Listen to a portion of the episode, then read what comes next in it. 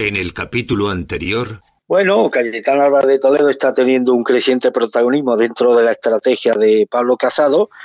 De hecho, aunque yo no, no, no es santo de mi devoción, no apoyo parte de sus declaraciones o de sus testimonios eh, como portavoz del Partido Popular, pero tenemos que reconocer que se ha comido completamente a nivel mediático a Inés Arrimada, la portavoz del ciudadano. Es decir, que sí está rentabilizando, está haciendo justamente lo que quería Pablo Casado, es decir, que rentabilizara su papel de portavoz y que se convirtiera en el eje permanente de la discusión, de la polémica, del debate, que es una forma también de que el Partido Popular se hable de él y esté permanentemente en el machito. En este sentido, está cumpliendo el objetivo de un portavoz que tiene que ser siempre polémico y conseguir que sus declaraciones sean siempre el epicentro de un debate.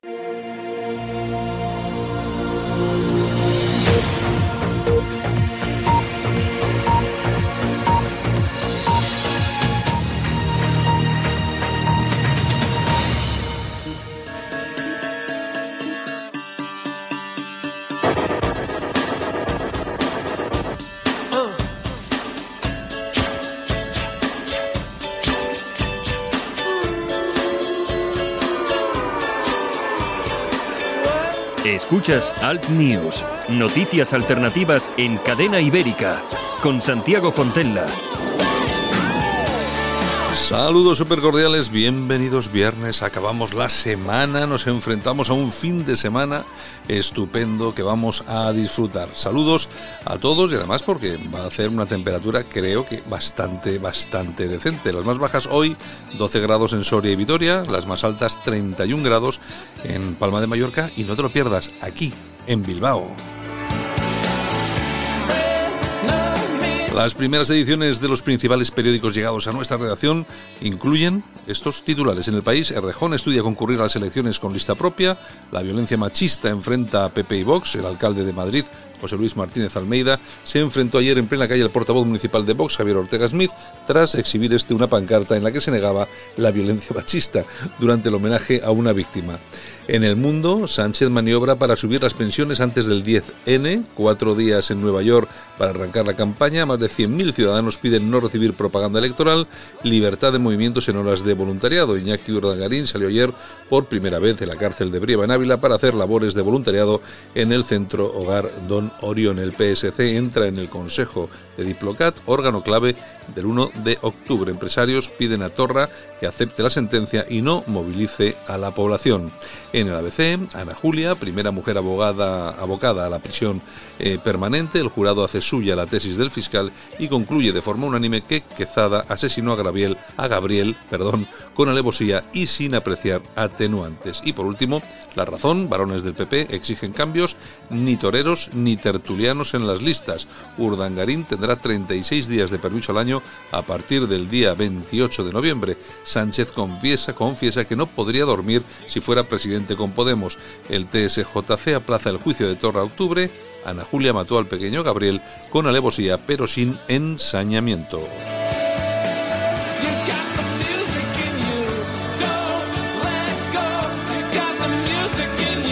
Saludos super cordiales en la técnica de Idoya Videorraga, este que os habla Santiago Fontella. Hoy vamos a tener programa como siempre, vamos a actualizar la actualidad, empezamos con los titulares en internet y luego también eh, repasamos con Armando Robles las noticias del día, las más importantes del día, que van a girar en torno, por supuesto, a las elecciones y a las últimas eh, cositas que hemos podido ver en las últimas horas relacionadas con los partidos políticos. Lo dicho.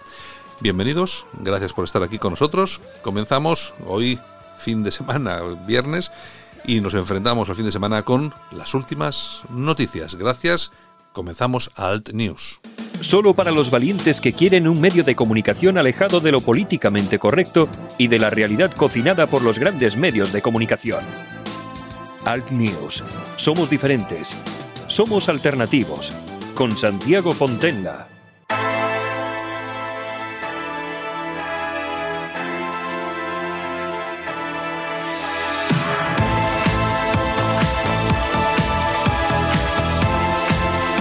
¿Y qué nos trae hoy doña Yolanda Cemorín? Pues uno de mis grupos favoritos, Pet Shop Boys. Es lo último de los Pet Shop Boys. Lo ultimísimo. Que acaba de salir ahora mismo a las orejas de todos los que quieran escucharlo.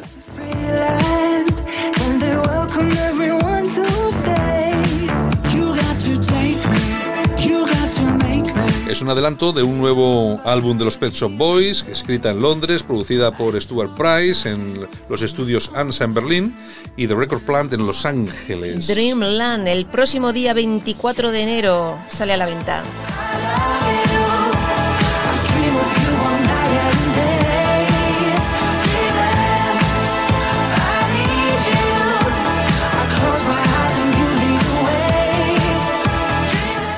Bueno, ya tienen conciertos para el año que viene en el Reino Unido, un montón de ellos ya cerrados, ¿eh? Sí. La verdad es que me encantan. Son el dúo del pop electrónico por excelencia, Pues ¿eh? tienen conciertos en mayo y también tienen conciertos en junio. Además eh, son todos en el, En el Reino Unido. En el Reino Unido, Sí, pero sí, me sí, imagino sí. que se pondrán pronto a, a viajar por ahí. Esperemos, a ver si vienen por tierras españolas y voy a verles. Y podemos verles. Exacto.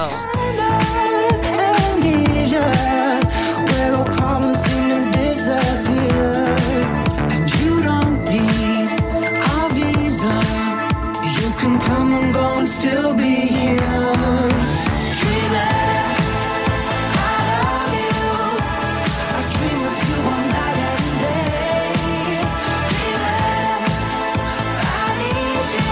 Bueno, pues yo me imagino que esto será, como siempre, para los Pet Shop Boys un pelotazo. Pues seguramente, seguramente, como todo lo que han hecho desde los años 80. Bueno, pues hombre, yo, eh, yo me acuerdo del primer disco que escuché eh, cuando, cuando trabajaba en la radio. Western Girl. Exacto, que era el Western Girls. eh, cuando yo trabajaba en el 80 y algo, en Sur 20 creo que era. Sí, Domino Dancing. Sí, el Domino. Pero sí, pero yo creo que el primero fue The Western Girl. Yo sí, creo que sí. sí, sí, porque fue en el 84, Oye, creo. que, sí, que sigue siendo una, una pedazo de canción. Es que eh, lo que es bueno perdura. Sí, sí, sí, es un, es un clásico que Es un aquel. clásico. Estos señores son unos clásicos. Bueno, pues nada, eh, estaremos pendientes a ver de qué hacen, qué es lo que hacen los Pet Shop Boys y nosotros vamos con los titulares. Pues empezamos. Buenos días. Venga, vamos allá.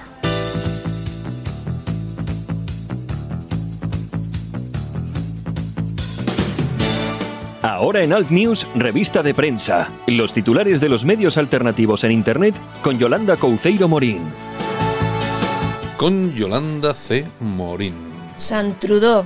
Trudeau. Bueno, bueno, bueno, bueno, El-. Oye, esto es de risa, ¿eh? Es de Es un una- cho- Vamos, que, que un primer ministro pida perdón por disfrazarse de Aladino Es, negro. es una cosa, vamos a ver. Aquí hay un, hay un tema que, es- que hay que tener en cuenta. Eh, por, alguna, por alguna razón extraña en, en- en Estados Unidos, en Canadá, en América del Norte, lo de pintarse de negro tiene connotaciones racistas. No sé por qué. No Pues tengo- no tengo ni porque, idea. Yo, porque yo me he molestado en buscar en Google eh, personas negras eh, disfrazadas de blancos. Y es que hay un montón. Pero no- Eh, no y- pasa nada. Y no es racista. Eh, por ejemplo, decir la palabra negro en Estados Unidos o en Canadá Puede ser racismo. eso es racismo puro y duro. pero si escuchas las canciones, por ejemplo, de los raperos eh, americanos, eh, siempre están todo el día hablando de blanquitos, Sí, sí. eh, no sé qué, tal y cual. Eso no es racismo.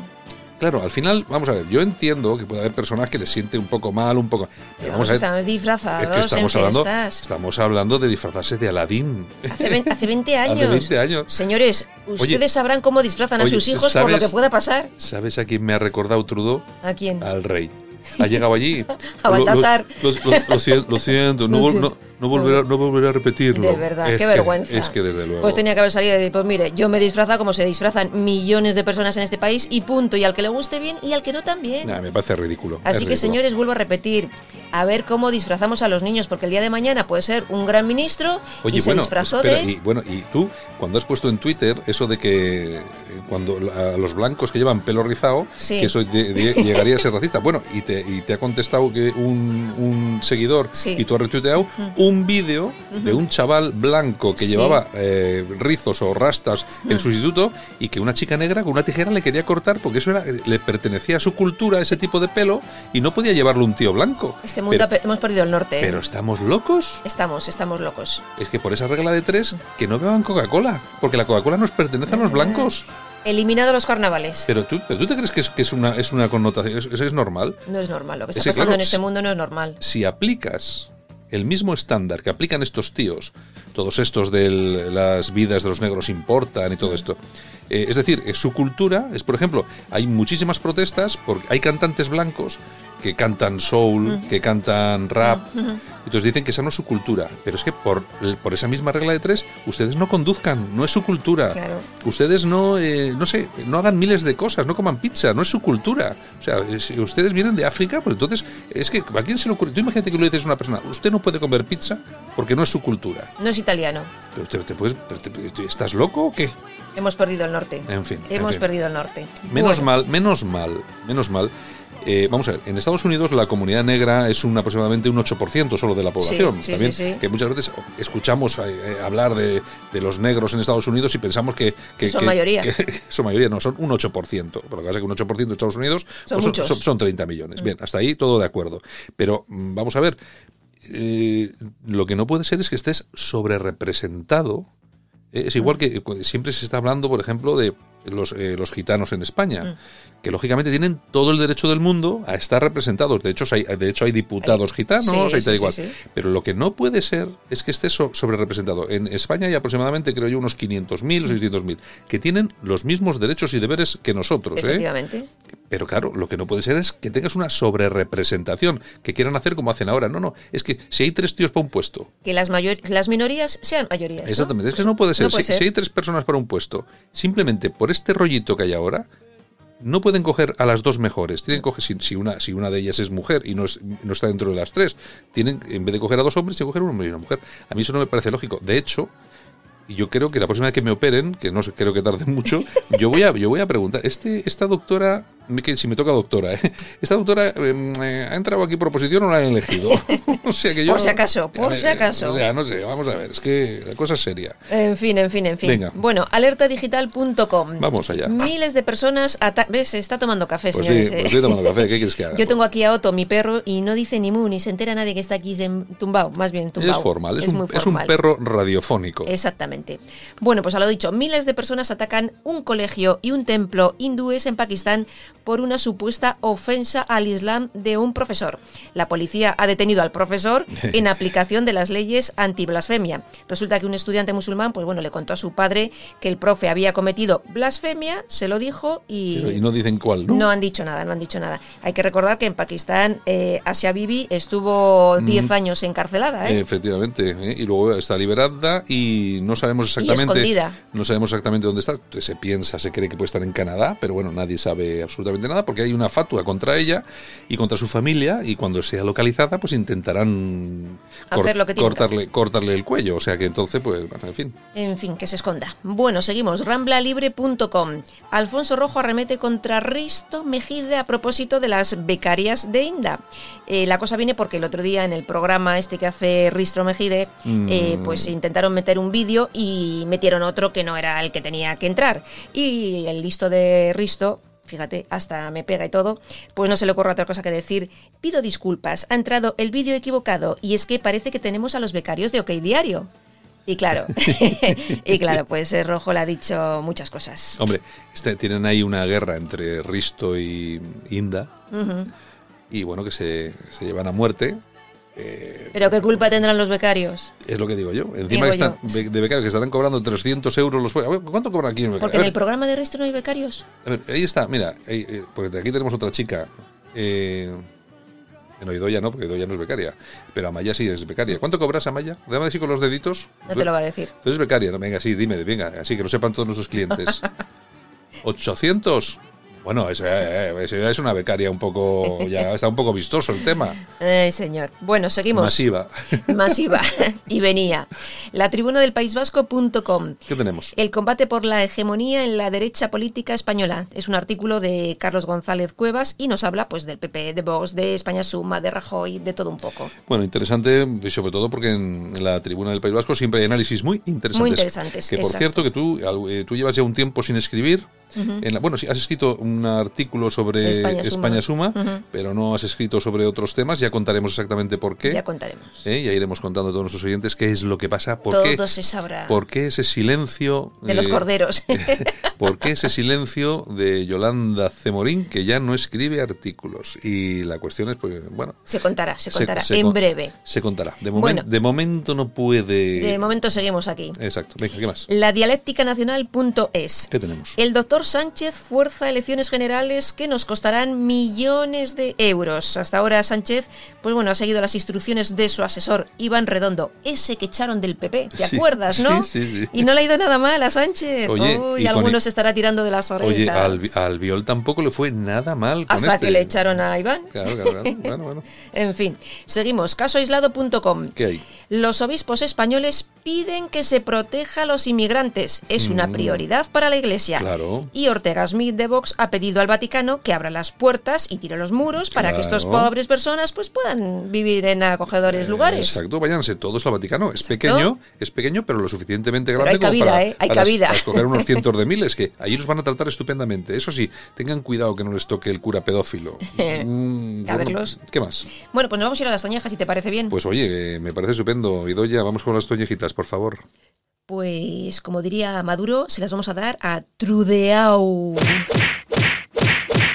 Trudeado. Trudeau, Es que por Maduro- pedir permiso, por pedir perdón, por disfrazarse. Es que manda huevos. Bueno, ¿qué es lo que? ¿Qué más? Es lo que hay. Aplausos. ¿Para quién? Bueno, la que viene, Arévalo. Arévalo, Arévalo. Arévalo, El de Arévalo, los- el humorista. El, de los chistes. Pues sí, por- perdón, porque ayer no se le ocurre otra cosa que decirle. Le entrevistan en una emisora de radio y hablando y hablando, pues dice que, que, oye, que Franco nunca persiguió a los gays. Bueno, bueno, bueno. No Bueno, te quiero ni contar bueno, las es- redes sociales. Espera, vamos a ver, vamos ¿Es a ver. verdad? Es que, No miente. Es, que- es que vamos a ver. No miente. No miente. Aquí, vamos a ver. Eh, lo que pasa que es que la memoria es muy corta y sobre todo la gente joven ahora, los millennials y tal, porque millennials la mayoría son gente muy maja, chavalotes que anda muy bien tecnológicamente, pero hay unos cuantos que son gilipollas perdidos.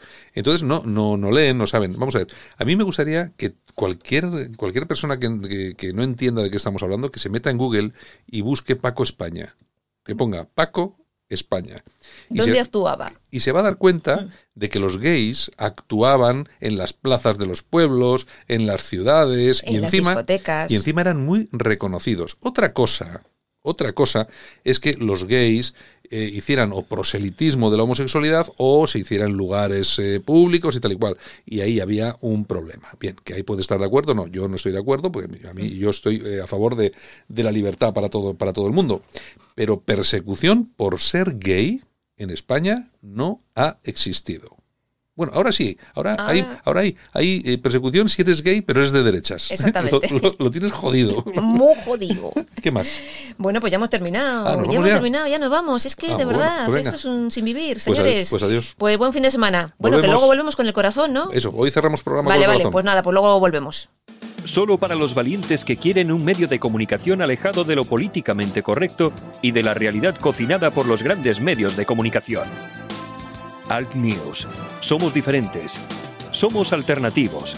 Con Santiago Fontenla. Solo para los valientes que quieren un medio de comunicación alejado de lo políticamente correcto y de la realidad cocinada por los grandes medios de comunicación. Alt News. Somos diferentes. Somos alternativos. Con Santiago Fontenla. En Alt News, La Ratonera, un espacio de análisis de la actualidad con Armando Robles y Santiago Fontenla. Críticos, ácidos, alternativos, otra lectura políticamente incorrecta de lo que sucede en España, Europa y el mundo, y no nos cuentan. Y en esta mañana de viernes que nos vamos hasta Málaga. Y está como cada día con nosotros Armando Robles, es el director de alertadigital.com, el digital nativo de la nueva derecha más leído en España. Armando, buenos días. Buenos días, Santiago, ¿qué tal? Oye, ¿cómo ya ha terminado la semana? Qué barbaridad, ¿eh? Ya- Ni nos damos cuenta ya, Santiago. qué mayores, qué mayores estamos, qué mayores estamos. En fin. Oye, pero O bueno, o que lo pasamos también aquí, que la verdad es que la semana se pasa volando, ¿eh? También puede ser. Hombre, también puede ser, también puede ser. Bueno, oye, eh, nada, seguimos aquí inmersos en todo este ambiente preelectoral. Lógicamente, bueno, los partidos están de campaña, no, lo siguiente, están todos ahí ya como locos. Oye, me ha llamado ayer unas, eh, unas declaraciones, mm, eh, bueno, que por cierto, el... eh, el Partido Socialista, que tiene un lema que es España avanza, que me suena mucho a lo de España suma, no sé por qué, pero me suena. Y bueno, es, eh, Sí. el amigo Pedro Sánchez dice que ha confesado que no dormiría tranquilo con inexpertos de Podemos al frente de Hacienda o la Seguridad Social. Lo que pasa que digo yo que él tampoco, experto, experto, tampoco es que sea, ¿no? Hombre, vamos a ver, eh, bueno, ya estamos en estamos en modo electoral ayer Pedro Sánchez comenzó oficialmente la campaña electoral. Hombre, y esto de, bueno, ya está sacando algunos chips, ¿no? Bueno, es que se parece Pablo Iglesias y el café, en que le quitan el sueño a Pedro Sánchez y demás. Bueno, tiene un, un efecto amnésico Podemos. Eh, hombre, no es que precisamente cuando llegara a la presidencia del gobierno estuviese adornado de una gran experiencia en la gestión. Y ya no quiero referirme a ministros como Duque, como Malaca, como la mayoría de los miembros de su gabinete que prácticamente no tenían experiencia. Me parece una, una butad propia ya de la época de pre-campaña. Y aquí estamos ya viviendo un fenómeno muy distinto al de las últimas elecciones generales de abril, que fue una lucha sin cuartel entre bloques, el bloque de la derecha y el bloque de la izquierda. Y aquí me temo, hombre, que van a haber desde, evidentemente las mismas luchas ideológicas, pero que van a haber también otras luchas cainitas eh, entre los mismos bloques. Es decir, ayer ya eh, rompió la baraja Pedro Sánchez con respecto a Podemos. Esto ya nos sitúa en lo que va a ser una campaña encarnizada del Partido Socialista intentando infringirle el mayor daño posible a Podemos. Pero es que también vimos el numerito ayer en el Ayuntamiento de Madrid entre el alcalde y Ortega en mí. Significa que también dentro del bloque de la derecha, pues ahí están enfrascados quién a ver, a, a, a, ver quién la tiene más grande, Santiago. Sí, pues bueno, pero mientras sucede todo esto, Pablo Casado reivindica una vez más la coalición España Suma ante las elecciones que llegarán el, para el 10 de noviembre, porque según recal, recalcaba ayer, la fragmentación política al centro derecha es el mejor salvavidas para Pedro Sánchez. No dice nada que no llevemos aquí diciéndolo, yo que sé, los meses que llevamos, Mira, a, que llevamos hablando de esto. Anoche escuché a un politólogo que es precisamente no es de derecha, precisamente, y me acordé mucho de ti y me acordé de las cosas que decimos en este programa. Puso el ejemplo de, de tres circunscripciones, por ejemplo, Socha, donde hay en juego dos diputados solamente. Eh, Armando, Armando, Armando, Armando, Armando, y el PP otro. Sí, Armando, ¿me escuchas? Sí, discúlpame porque es que te estoy, te estoy eh, perdiendo la señal. Vamos a meter una cuñita de Yo me publicidad. escucho, me escucho hoy con retorno, Santiago. Pues no te preocupes, vamos a hacer aquí un pequeño cambio, metemos una cuñita de publicidad y volvemos ahora mismo. Venga, vamos allá. Escuchas Alt News, noticias alternativas en cadena ibérica, con Santiago Fontenla. Pues vamos a ver si recuperamos ese, ese sonido. Hoy tenemos problemillas de, de, conexión, pero bueno, yo creo que vamos a ver qué tal nos escucha Armando Robles. Armando.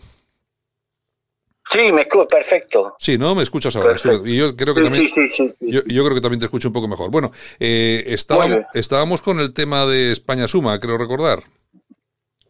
Sí, decía que, bueno, no, de la lucha despiadada que van a haber ya no solamente entre los bloques ideológicos, sino también entre los bloques eh, de la derecha eh, y el bloque de la izquierda. Está clara la estrategia de Pedro Sánchez cuál es, por si alguno no lo tenía claro, yo creo que ayer reveló, reveló con bastante claridad cuál va a ser su, su objetivo, que es infringirle el mayor daño posible a, a Podemos.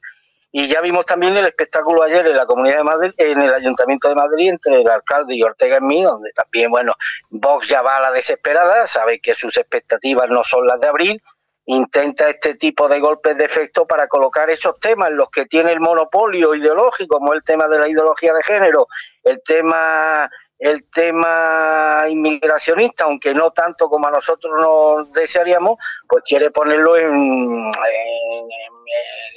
quiere que sea primer, primera plana de la actualidad y demás. O sea, vamos a ver una, unas elecciones con una doble confrontación, derecha e izquierda, pero dentro de, lo, de los respectivos bloques también vamos a ver una, unas luchas cainitas bastante interesantes. Sí, porque mientras todo esto también está ocurriendo, otro que parece que le tiemblan un poco las piernas es Albert Rivera, que ha dicho que, que, quieren cazar votos de ciudadanos y por supuesto los votantes ni son tontos ni son números, ha dicho Albert Rivera, para enfrentarse un poco a eso. Lógicamente, en Ciudadanos saben que una buena parte de la tarta de los votantes de Ciudadanos van a ir hacia el Partido Socialista y otra van a ir hacia el PP. Y de ahí pueden venir, eh, pueden venir esa, puede venir esa bajada que algunas encuestas eh, han cifrado hasta en 15 escaños, que me parecen muchos, pero bueno. Y, y, pues a mí me parece hasta poco. Mira, lo peor que le puede pasar a un líder político es que la gente empiece a tomárselo poco en serio. Y eso le está pasando ya a Rivera. Creo que Rivera ya arrastra, ya arrastra el lastre de un personaje uh -huh. que ha sido interiorizado por muchos españoles como un auténtico veleta que va dando bandazos y que ha convertido su partido en un instrumento demoscópico que formulan propuestas en base a lo que ellos entienden que es el sentir mayoritario de la opinión pública. Hace tres días propuso un acuerdo de última hora con el Partido Socialista a cambio de que aceptaran tres exigencias que ellos sabían que el Partido Socialista no iba a aceptar. Esto ya le decía lo que había comentado Rivera una semana antes de que con Sánchez no era posible ningún tipo de acuerdo y en el día de ayer pues nos volvió a sorprender proponiendo diciendo que bueno que si hay mayoría eh, si hay posibilidad aritmética de conformar una mayoría parlamentaria con el Partido Popular que no tardarían un mes después de las elecciones en alcanzar un acuerdo con el PP. La verdad es que estos bandazos empiezan ya a caricaturizar al personaje sí. y a convertirlo en un personaje, en un líder poco sólido y poco serio para un sector creciente ya no solamente de la opinión pública española, sino de los propios votantes de Ciudadanos. Lo que te comentaba antes, Santiago, que que vamos, eh, no, no pude terminarlo. Es que ayer escuché previamente un politólogo progresista sí, sí. en canal y además me acordé mucho de ti porque puso el ejemplo de algunas circunscripciones, por ejemplo Soria, donde hay en juego dos diputados y en las elecciones de abril el Partido Popular sacó uno fue el, y el Partido Socialista sacó otro. Pero es que luego el, el Ciudadano sacó 17% de los votos en Soria, que no le sirvieron para nada, y Vox sacó el 14%. Y claro. este politólogo progresista decía, señores, si hubieran sumado estos votos que fueron a la basura, él dijo esto, el término que nosotros utilizamos aquí fueron votos que fueron directamente a la basura, pues probablemente el PP habría sacado en Soria dos diputados y habría dejado sin ninguno al Partido Socialista. Pero es que este mismo, este, esta misma circunstancia que se dio en Soria se repitieron en no menos de ocho o nueve circunscripciones. Vamos a darle a Vox el beneficio que tienen a presentar candidaturas, por supuesto. Tiene posibilidades de obtener diputados en Madrid y yo estoy convencido que los va a obtener, que puede obtener diputados en Valencia. Pero hay no menos de 15 circunscripciones españolas donde el voto de Vox no va a servir absolutamente para nada, salvo para apuntalar los intereses electorales de Pedro Sánchez. Oye, ¿qué quisiera yo, querido Santiago? Que las expectativas de Vox fueran 10 millones, que Vox obtuviera 10 millones de votos. Pero es que, por desgracia, esto de la multiplicación de los panes y los peces solamente está en los relatos bíblicos. claro. La realidad tosuda es otra, diferente. Y hoy por hoy la realidad nos dice que es metafísicamente imposible que Vox le pueda dar el sorpaso al Partido Popular. Hoy escribía en el foro del programa un lector, ¿no? Y decía, hombre, es que habláis mucho de Vox y lo que tenéis que hablar es que parece que nos preocupa el tema de la eutanasia. Digo, sí. claro que me preocupa el tema de la eutanasia. Me preocupa tanto que quiero precisar, como estoy convencido que la primera medida del gobierno socialista va a ser precisamente sacar adelante la ley de la eutanasia, y yo no quiero que en este país prevalezcan los criterios utilitaristas económicos y que en la medida en que una persona puede producir o puede aportar fondos al Estado, eh, será considerado útil o no en función de su productividad y en función de su utilidad económica, pues no quiero que eso ocurra en mi país y con mis compatriotas. Pero sé que eso desgraciadamente llegará si el Partido Socialista alcanza el gobierno, el próximo gobierno de España. Por eso quiero evitar eso y por eso intento, quiero que la derecha no le dé opción a la izquierda de gobernar, entre otras cosas para que no salgan adelante leyes como la de la eutanasia. Y hoy por hoy, ya me gustaría a mí que fuera lo contrario, ya me gustaría a mí que Vox aglutinara el voto de la derecha social de este país, pero por desgracia, el único partido en la derecha que aglutina mayoritariamente el voto de este sector es el Partido Popular. Por tanto, es el Partido Popular el único partido de la derecha que puede evitar que llegue al poder o que siga la presidencia del gobierno Pedro Sánchez, que siga gobernando el Partido Socialista para, entre otras cosas, que no se aprueben leyes tan nocivas y tan tóxicas como las de la eutanasia. A mí la, a mí la cuestión esta de la pancarta de Vox en el Ayuntamiento de Madrid, a mí no me pareció, no me pareció mal. Eh, vamos a ver, eh, un partido político que no comparte eh, todo el trasfondo que hay detrás de una pancarta, que lógicamente es un trasfondo, un trasfondo de toda el, el, ideario este de género y tal y cual, bueno, que vayan con su pancarta, no me parece mal. De todas formas, lo que sí me parece a mí es que se, estamos siempre hablando de una serie de temas que son importantes, no dudo, pero nos olvidamos de otro. Y ayer teníamos otro ejemplo, en, eh, en Melilla cuando 60 subsaharianos intentaban saltar la valla, 27 logran acceder a territorio español, es decir, que ya tenemos 27 nuevos, nuevos vecinos. Y claro, de estas cosas no se habla en absoluto, eh, Armando. Oye, y los medios y los medios callados, ¿eh? Y- los medios callados. y los medios sobre esta- estas avalanchas, que ya es que ni se informa de ellas, Santiago. Claro. Es que ya ni se informa de ello. Oye, precisamente me ha, has tocado un tema que a mí, hombre, porque he vivido allí muchos años y me toca muy de cerca, que es el tema de Melilla. Oye, aquí están los de Ciudadanos hablando lo que ha pasado en Huarte, que me parece una vergüenza lo de Huarte y lo de la y lo de la Comunidad Foral de Navarra. Oye, pero ¿por qué nadie le recuerda a Ciudadanos que Ciudadanos está gobernando en Melilla? El presidente de la ciudad autónoma en Melilla es Eduardo de Castro, el único diputado que obtuvo Ciudadanos y es diputado gracias al voto de los islamistas de coalición por Melilla.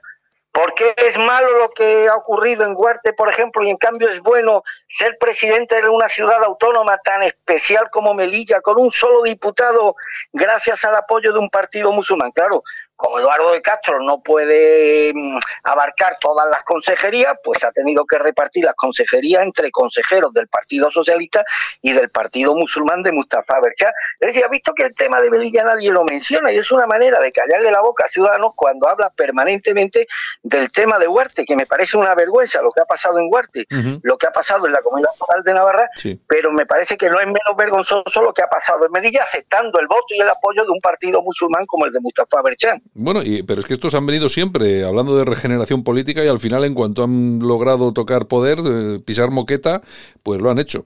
En fin, es lo que es lo que tenemos. Oye, por cierto, hay un hay Pero un tema. si me permite Sí. un minuto, sí, no, no, no, no, eh, si me permite, hombre, yo estoy de acuerdo con la pancarta que ayer exhibió Vox en Madrid, pero es que volvemos a lo mismo. Es que estos son exornos florales, Claro. golpes de efecto de cara a su gente, pero es que hay una manera más práctica que tiene Vox, es que tiene Vox en su mano que la Comunidad de Madrid no se implementen esas políticas feministas que por desgracia se están implementando porque lo tiene en su mano, porque Vox no está en la oposición, es mentira que Vox esté, Vox puede derrocar al gobierno de la Comunidad de Madrid cuando quiera. Cuando Y si es verdad lo que dice Vox de que el PSOE, el PP y PSOE representan básicamente lo mismo y representan el mismo espacio socialdemócrata, ¿por qué entonces ha pactado con el Partido Popular donde ha podido pactar para que el Partido Popular siga implementando las mismas políticas socialdemócratas de siempre? ¿No sería mucho más práctico y mucho más efectivo de cara a los intereses que Vox dice defender? dejarse de esas de esas butades como la de ayer, de esa discusión en plena calle con el alcalde y retirarle el apoyo inmediatamente al Partido Popular y a Ciudadanos si no revoca esas normas y esas leyes feministas o dejan sin presupuestos la ley de memoria histórica y demás, ¿no sería más práctico que Vox hiciera valer su posición de fuerza decisoria en la Comunidad de Madrid y en el Ayuntamiento de Madrid, en vez de realizar estos numeritos en plena calle, Santiago? Pues hombre, seguramente sí. Lo que pasa es que estamos eh, a dos meses de unas elecciones. Entonces, claro, Claro, claro. aquí tú ten en cuenta una cosa. Eh, la pancarta eh, de ayer de Vox era una pancarta electoral. Y eh, ese debate en plena calle entre el alcalde y Ortega Smith era también un debate electoral, eh, porque estaban todos los medios y lógicamente cada uno defendía su, su posición. Entonces, bueno, a mí yo todo esto lo, lo meto en el mismo saco de, pues eso, estamos en elecciones, esto es una pre-campaña ya electoral y cada uno está a lo suyo.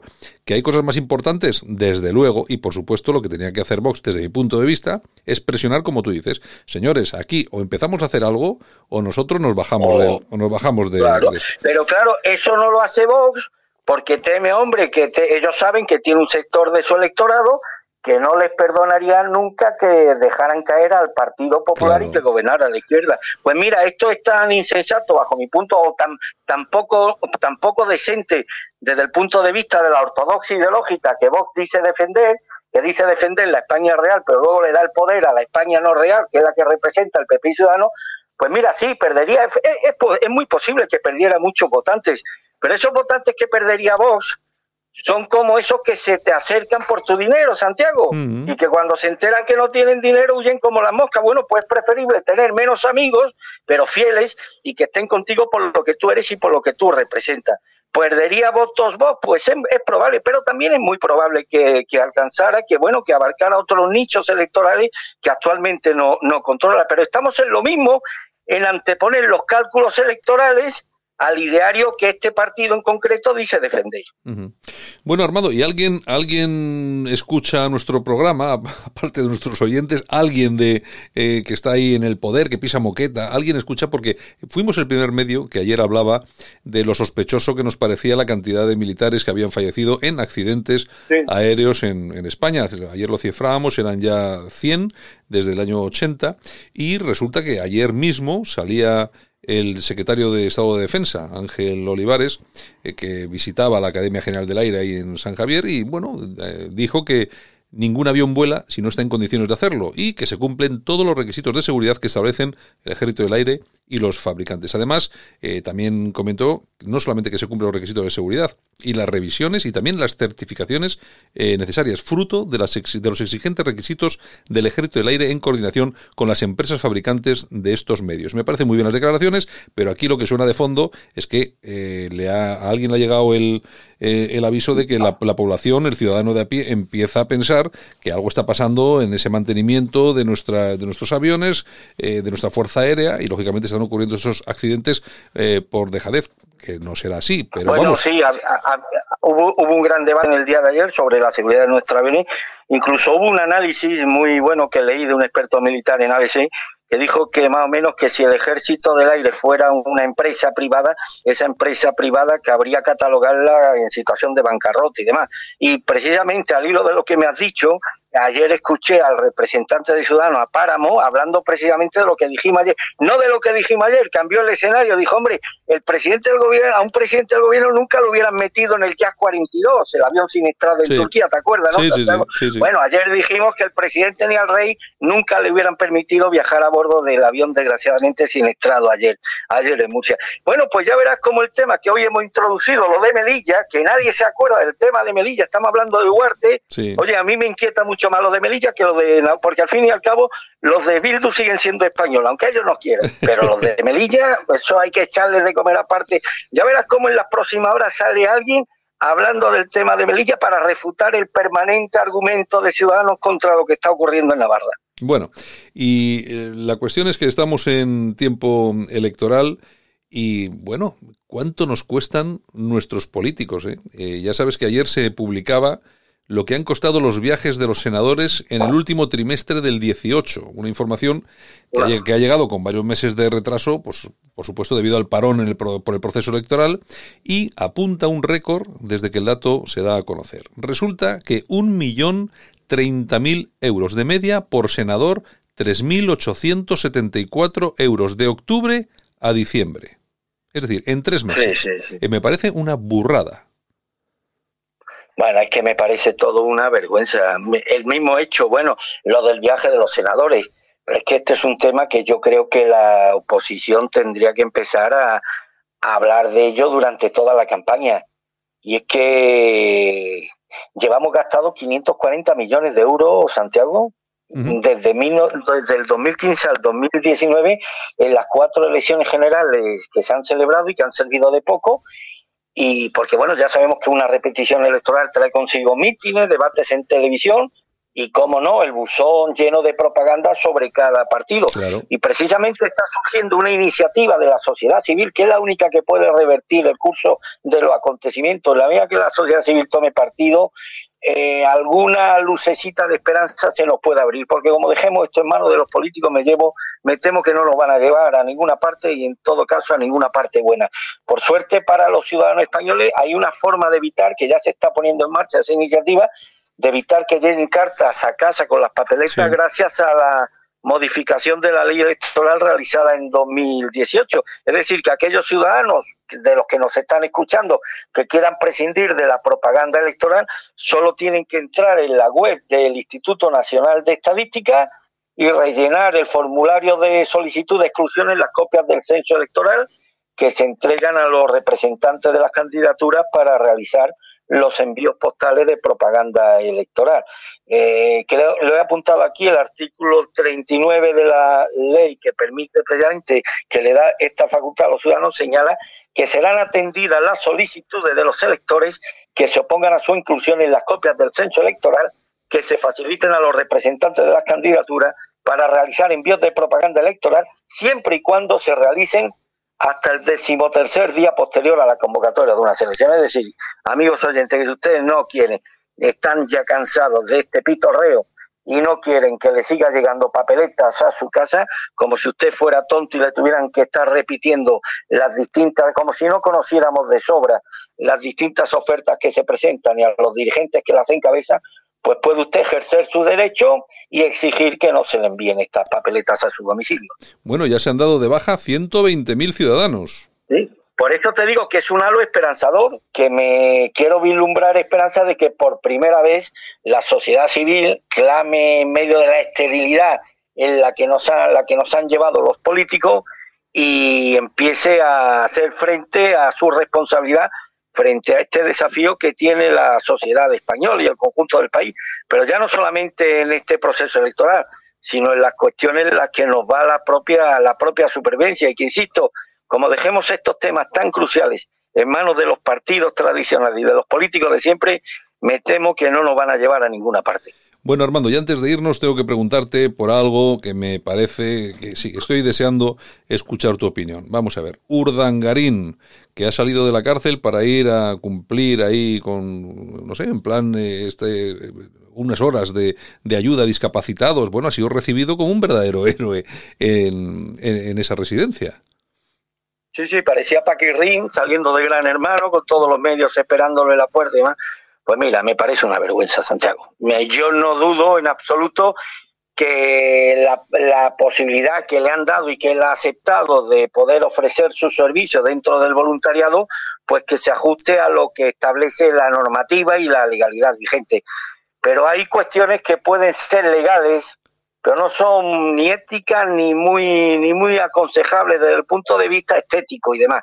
Y una de ellas es esta, hombre, es que lleva un año y pico en prisión por unos delitos económicos bastante graves y esa oportunidad que afortunadamente para él sí le han dado a, un, a Urdangarín no, no, no es una oportunidad de la que puedan gozar miles de, de presos en nuestro país a los que les son restringidos la posibilidad precisamente dentro de la tarea rehabilitadora de poder llevar a cabo tareas de voluntariado en instituciones como, como esta. Yo he escuchado, al, eh, han entrevistado al director de este centro, bueno, y estaba completamente entusiasmado y fascinado con la presencia de Urdangarín entre ellos. Yo he sentido vergüenza ajena, ¿no? Que me han pedido lo de, mándalo aquí, que al guapito, manda aquí al guapito, que esté con nosotros. Y yo digo, no, esto, esto es una situación absolutamente... Y yo y estas cosas sí las tendría que cuidar la Casa Real, porque la Casa Real sí hubiera podido impedir esto precisamente, ¿vale? y no tiene influencia la Casa Real, ¿quién va a tener influencia en este país? Claro. Pues estos son eh, hechos que sí, que aunque se ajusten a la más estricta legalidad, pero no son muy decorosos. Desde el punto de vista estético no resultan muy presentables. Y estas cosas sí dinamitan, sí merman bastante y menoscaban la credibilidad o la buena imagen de la Casa Real Española. Me parece un desacierto y entiendo que los ciudadanos normales que ven este tipo de cosas pues terminen indignándose y sobre todo terminen llegando a la conclusión de que por desgracia en este país, por mucho que diga la Constitución que todos somos iguales ante la ley, pero no, desgraciadamente siguen habiendo españoles de segunda y españoles como Urdangarín. Está claro. Pues nada, Armando, hasta lunes nos despedimos, estamos ya sin tiempo y regresamos el lunes para seguir comentando la, la actualidad de este país. Pues un abrazo, como siempre, querido Santiago, y siempre a tus órdenes. Hasta Venga. el próximo lunes. Hasta el lunes. Alt News, información y opinión diferentes. Analizamos la actualidad desde otro punto de vista. Escúchanos en Cadena Ibérica.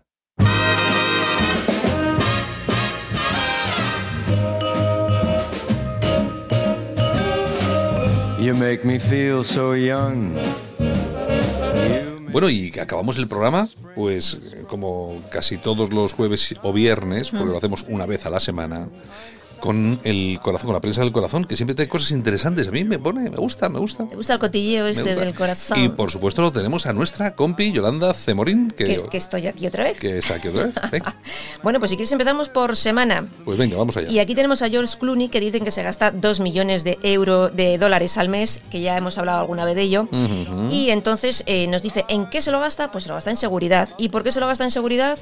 Pues porque tanto él como su mujer Amal, eh, que es abogada y activista de derechos humanos, que defendió a la yazidí Nadia Murad, que fue secu- secuestrada por el Estado Islámico, pues bueno, eh, les han amenazado de muerte. Ajá, o sea que se gasta la pasta porque se se está defendiendo de las de amenazas, las amenazas de del ISIS. del ISIS, de Estado Islámico. Exactamente. Bueno, pero él tiene dinerito, yo creo que sí que puede, no sé, pagarlo, ¿no? pues Digo yo. hombre, me imagino que para pagar dos millones de dólares al mes hay que tener Sí, mucho dinero, hay que, ¿eh? tener, hay que tener mucho dinerito, sí. Sí, bueno, sí, ella sí. también tiene tela, marinera. ¿eh? También, también es una prestigiosa abogada. Mm, venga, ¿qué más? Bueno, seguimos. Rocío Carrasco, que Uy. pide cinco años de cárcel para Antonio, Antonio David. Le ha denunciado por alzamiento de bienes y por no pagar la pensión. ¿Qué digo yo? Pues si los hijos viven con su padre hace mucho tiempo. Oye, eh, tú fíjate, vamos a ver. El, el hombre, pues, eh, pues será lo que tú quieras, pero que mm, se ha, ha tratado siempre estupendamente a sus hijos. De hecho, no, ha quieren habido- vivir con la madre. No ha habido nunca ni un solo episodio extraño y tal y cual. Y la tía pide cinco Sí. años de cárcel. Sí, sí, sí, O sea, sí. a mí es que vamos, me parece una Y locura. los hijos viven con su padre. Y de hecho ahora él está en el Gran Hermano VIP Sí. y su hija le está defendiendo allí en, el plato de televisión, que la chavala a veces lo pasa un poco mal. Sí, sí, sí. pero ahí está defendiendo a su padre a capa y espada. Hombre, vamos a ver. Es que es difícil porque también ha tenido el Antonio David ha tenido una época mm, complicadilla, Claro, ¿eh? Pero bueno, luego conoció a su mujer Olga, eh, la hija, la pequeña, eh, la mayor Rocío, se fue a vivir con ellos muy jovencita Mm. y el otro hasta que no fue mayor de edad no, no pudo irse. Bueno, bueno. Pero vamos, que llevan años con su padre, o sea que... Pues nada, cinco añitos de cárcel que le piden. Pues en lectura seguimos con Antonio David, Hombre. porque dice, eh, mi hija se enfrentó a su madre por defenderme y mis hijos han llegado a un extremo en que dan por perdida a su madre. Sí, es que hay un tema raro, ¿eh? Yo, de sin conocerlo, pero yo... Hombre, muy ella- normal no es. Yo a ella, a Rocío la Tú veo... puedes tener todo lo que quieras con tu ex marido, pero tus hijos, Sí, pero, hijos, No, pero yo creo que ahí este, la influencia de su actual marido, el Fidel Albiac este, chico, pues yo creo que ha sido terrible. Y ya te digo, para llegar a una relación así con los hijos, pues hombre... mm, Pues si tienes que elegir y pierdes a tus hijos, pues tiene que ser muy duro, ¿eh? Bueno, bueno, ¿qué En más fin. tenemos? Pues en lecturas tenemos también a María la Piedra, Hombre, que dice, María. no te lo pierdas. Cualquier cosa, esta está... Dinio se drogaba mucho y quiso comerse a mi gato. Dinio, que también está en Gran Hermano VIP, me manipuló para hacer un vídeo porno. Hay que hablar con Dinio porque está en Gran Hermano VIP, ¿no? Ah, y hay que dar chance, hay que hablar de algo. hay que Bueno, tú tenías muy buena relación con María la Piedra. Sí, hace mucho que no hablo con ella, es verdad. Pero, a mí el- esto de Dinio, vamos. A mí siempre, a mí, vamos a ver, eh, María la Piedra, una chica guapísima, Mm. súper inteligente, de tonta no tiene un pelo, de hecho tiene unos estudios superiores bastante interesantes. Lo que pasa es que a veces se, re- se rodea de gente Eh, vamos a ver, a mí- rarita. A mí, que hagan que hagan porno, vamos a ver, cada uno hace lo que le da la gana y yo Pues ahí no, yo ahí no entro. De, de hecho, mm, no me va a parecer peor persona por hacer porno, o sea, Para no nada. tal. Lo que pasa que las amistades muchas veces Claro, Mm. te pierden, en fin. Bueno. Seguimos, nos vamos a Bueno, y- Hola. y, Eh, y es, y es separatista catalana. También es verdad. También es verdad. es otro, otro punto negativo que tiene. Exacto. ¿No hizo campaña con aquel que fue presidente del Sí. Barça, no? Sí, sí, sí. sí, No me acuerdo cómo se llamaba. Sí, pues salió con él, creo yo, ¿no? Sí, con sí, aquel, sí. aquel- por, ahí anda todavía pululando. el Otro. Lipendi, sí. Otro Lipendi. Bueno, hola, se Hombre. llena de estrellas porque cumple 75 años, entonces Hombre, están todo- ahí. todo el mundo quiere salir. Lo más de lo más, desde Isabel Presley, Pilar Rubio, Eugenia Silva, La Pantoja. Todo el mundo Todo sale el mundo, Hola. eh. Incluso Urdangarín, Es que... que- ha salido. Bueno, lo de Urdangarín, yo le he visto el primer día que sale de la cárcel y va al centro y el Sí, tío sí. sale del coche y saluda, Sí, sonriendo. sí, sí, sí. Este tío no ha Una estado en la cárcel. este que, es no ha estado, que no ha estado en la cárcel. Que Nos era, han men- engañado. que era mentira. Este tío, este tío viene de vacaciones de Sudáfrica o algo así. Y es que, vamos, una cosa. Sí, sí, en fin, sí. en fin. En fin, Oye, bueno. bueno, de todos modos, lo que dices tú de los del aniversario de Ola, felicidades a Ola. Exactamente. Pero es que Hola es la típica revista que llama y te pones al teléfono, ¿eh? Esa. Eso, porque es sola. Porque Es sola. Bueno, chic. Habla la madre del hijo de Camilo VI, Lourdes Ornelas, que dice que Camilo VI nunca ayudó a su hijo. Bueno. De eso lo dice ella. Y- y que ahora- ha sufrido mucho porque un día su hijo llegó a casa y vio a su padre, Camilo VI, eh, vestido de mujer. Uy, uy, qué Otro que tendría que pedir perdón por disfrazarse. Qué, qué problemón, desde luego. Uy, Ay, de verdad, ¿cómo somos? Nos vamos a Change. venga. Francisco Rivera, vetado de la Japan Weekend. Resulta. por- por qué? ¿Por qué? resu- pues, Ah. Te lo voy a contar. Se va a celebrar en Pamplona. Él es eh, cinturón negro de, de Aikido. Y los responsables dicen que han recibido amenazas. para que no vaya aquí este Pamplona. Claro, como es muy español, Claro, yo creo que van por ahí los tiros. pues seguramente sí. Así que Francisco sabía- está muy mosqueado. Yo sabía que estaba que se dedicaba un poco también a eso de las artes marciales. Yo creo que lo he visto alguna negro, vez. Sí, sí, sí, Bueno, sí, sí, sí. En fin, bueno, seguimos. Diez minutos. Vamos. Aquí tenemos a Ana Obregón y nos cuenta pues lo de lo de su hijo, esta batalla que la vamos a ganar. Ha estado en Sevilla, donde ha recibido un premio y bueno, ha estado contando la dura batalla que el chaval está pasando, porque ahora está otra vez ahí Pachucho. pachuchillo. Bueno, pues eh, todo lo mejor para, para, Para Borja. Alex. Alex, eso, para Alex, Alex. Y también para Ana Obregón, que a mí me cae muy bien. A mí también, oye. Ah, Anita bueno. la fantástica. Anita la Fantástica, que es fantástica, pero como es de derechas, pues también la tratan como si fuera. y es una tía que Mm. lo- estamos siempre lo mismo. Lo que pasa es que tiene ese punto de. Como de. No es tontería, por la palabra exacta no es tontería, sino de. No sé, no sé definirlo. pijotería. Sí, de pijotería. Sí. Y entonces se hace un poco. Repele. Sí, sí, sí, tal. Y luego encima, porque es una tía de derechas, pues lógicamente trabajar, trabajar ya no trabaja mucho. En fin, bueno, pues vamos a Love, a tu revista favorita. Ah, el Love, menos mal. Y aquí nos dicen que un juez confirma eh, que Miki Nadal vejó a su mujer Carola Escámez. Parece ser que tuvieron una discusión, la insultó y Mm. No, vamos oye, le denunció. Vamos a ver. Carola Escámez, te, suena, te Sí, suena el sí, apellido, De la familia Escame. Yo os voy a contar lo que pasó. Estabas Mi- allí. Miki caza a la Escámez poniéndole los cuernos. Sí, Él se cabrea y le dice cuatro cosas. cuatro cosas. Eres una tal, Ah. eres una cual, eres una vergüenza para tus tal. Y va y la den- le denuncia. Y entonces va y ella denuncia y entonces vamos a ver, le han condenado. Por, es como si yo eh, ahora le digo a alguien, eres un, eres una, o eres un... Que ahora no se puede hablar. Eso, no sé qué Ahora no se puede hablar, no se puede opinar, no se puede decir. Bueno, pero vamos a ver que no la ha maltratado, ni la ha pegado, no, la ha ni nada de esto. O sea, ha dicho dos cosas. no, es que tampoco es un insulto. Bueno. si tú estás casado con esto y te ponen los cuernos y los pillas Pues, ahí tal y pues le dices lo primero que te sale por la boca. pues hombre, le podías haber dicho, tú eres un bocadillo de jamón, pero no, no, es que no era el momento. Yo conozco a una mujer que ha pillado a su marido así y le ha dicho de todo menos bonito. Claro, pues, Y como oye, debe ser, pues- como debe ser. Pues eso, ¿Qué le ha echado de casa directamente. bueno, pues nos vamos a Vanity Fair. Vamos al y Vanity aquí Fair, tenemos Vanity a Fair. Nieves Álvarez, que deslumbra con Qué un guapa. pedazo de vestido Qué y guapa tocado. es, qué guapa es Nieves Álvarez. Exactamente, pues estaba impresionante en el Ascot de los coches antiguos en el Reino Unido. Muy guapa. Mm. Oye, teníamos que hacer algún día un, un listado de las 10 mujeres más guapas de España. pues una es Nieves Álvarez. Yo creo que sí, ¿verdad? Sí. Porque si ponemos elegantes, no, ella es un poco complejo. Pero, es que esta es guapa y es elegante. Pero es que hay chicas, hay mujeres muy guapas, muy elegantes y que encima son buenas en sus trabajos, ¿eh? También, o sea que también, encima, también, porque sí. esta, esta Nieves Álvarez es buena, o sea, no Es es. muy buena, ¿eh?